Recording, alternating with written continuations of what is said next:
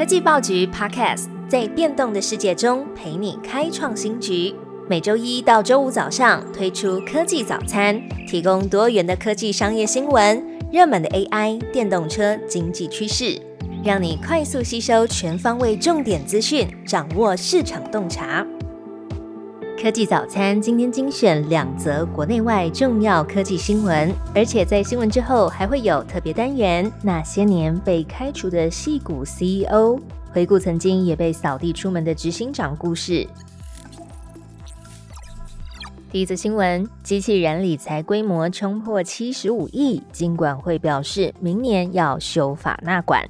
二零二三年台北国际金融博览会在周末举办。台湾各家金融业者展示数位金融成果，席卷全球的生成式 AI 浪潮也影响金融业。部分的银行从不牵涉客户隐私的内部作业先试行，稳健运作之后再评估推展到消费者端。而机器人理财，也就是自动化投资顾问服务，资产规模呢已经持续成长，金管会严拟强化监管。截至今年九月，十六家投信及银行的机器人理财业务资产已经冲破了新台币七十五亿元，累计客户数也达到十七万三千零七十二人。金管会说明修法跟纳管的规划，主要分为两大方向：第一是要把自动化投资顾问的服务重要原则呢纳入投顾的管理法规；第二是授权投信顾工会成立审查小组。但是因为涉及修法程序，要审慎评估，也预计二零二四年上半年完成修法纳管。下一则新闻：黑色星期五出现了抗议，Amazon 员工罢工。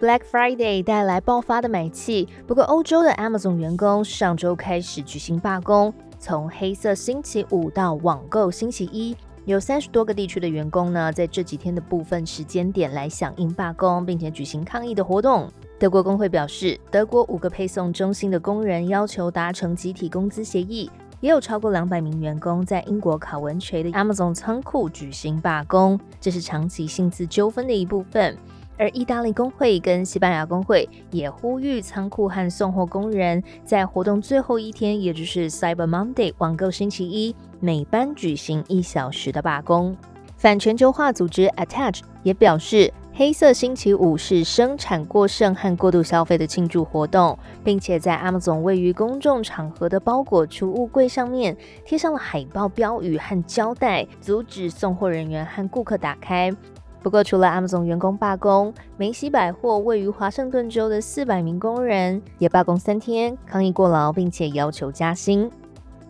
在提供给您两道科技早餐之后，为您送上加点的新闻特别单元：那些年被开除的戏骨 CEO。近期戏骨最火热的商战大戏，就属 Open AI 的人事龙卷风了，记得吗？科技早餐每天都为大家更新这个峰回路转的剧情。短短不到一周的时间内，上演了 Sam Altman 遭到 Open AI 董事会开除，被微软 CEO Satya Nadella 延揽入公司，然后 Open AI 又宣布 Sam Altman 回任执行长。不少外媒以当年 Steve Jobs 遭到苹果开除来形容 Sam Altman 遇到的状况。创办人遭到董事会逐出家门的案例，在戏股不算罕见。根据创投公司红杉资本统计，有将近五十的新创在历经 A 轮融资后的十八个月内，创办人被公司解雇。科技报局综合了多篇报道，盘点四位曾经被自家公司扫地出门的戏骨知名创办人。一九九八年，全球第一款网络第三方支付 PayPal 诞生。这个公司是由 Confinity 和 S.com 两家公司来合并。Elon Musk 就是 PayPal 的五位联合创办人之一，而且他是 PayPal 创立初期的执行长。不过，马斯克高压专制的工作风格很快就引起其他伙伴、董事会成员的不满。于是，在两千年，董事会成员，也就是戏骨的创投名家 Reid Hoffman。他就联合公司营运长还有其他的重要成员，将马斯克赶下台。不过下台之后，马斯克没有急着跟 PayPal 切得一干二净，他保留股份，直到二零零二年 PayPal 被 eBay 收购的时候才变现，赚进的二点五亿美元，也成为他同年创立 SpaceX 的契机。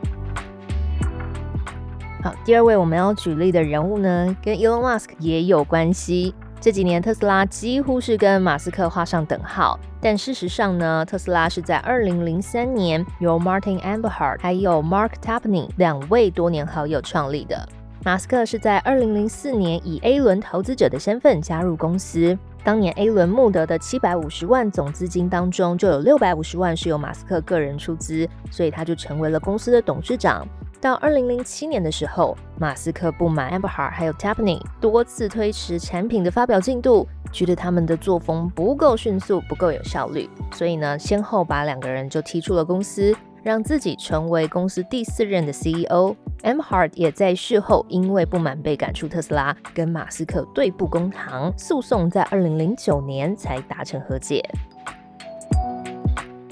第三位被扫地出门的案例啊，则是要讲到现在马斯克持有的公司 X，也就是当年的 Twitter。Twitter 在二零零六年创办，创办人 Jack Dorsey 也因为公司快速成长，陷入了权力斗争风波。在二零零八年，Jack Dorsey 被董事会认为不够尽责，无法继续升任执行长，被请下台。但到了二零一五年，到了二零一五年，Dorsey 成功说服董事会，让他回国重新担任执行长，直到二零二一年才卸任交棒。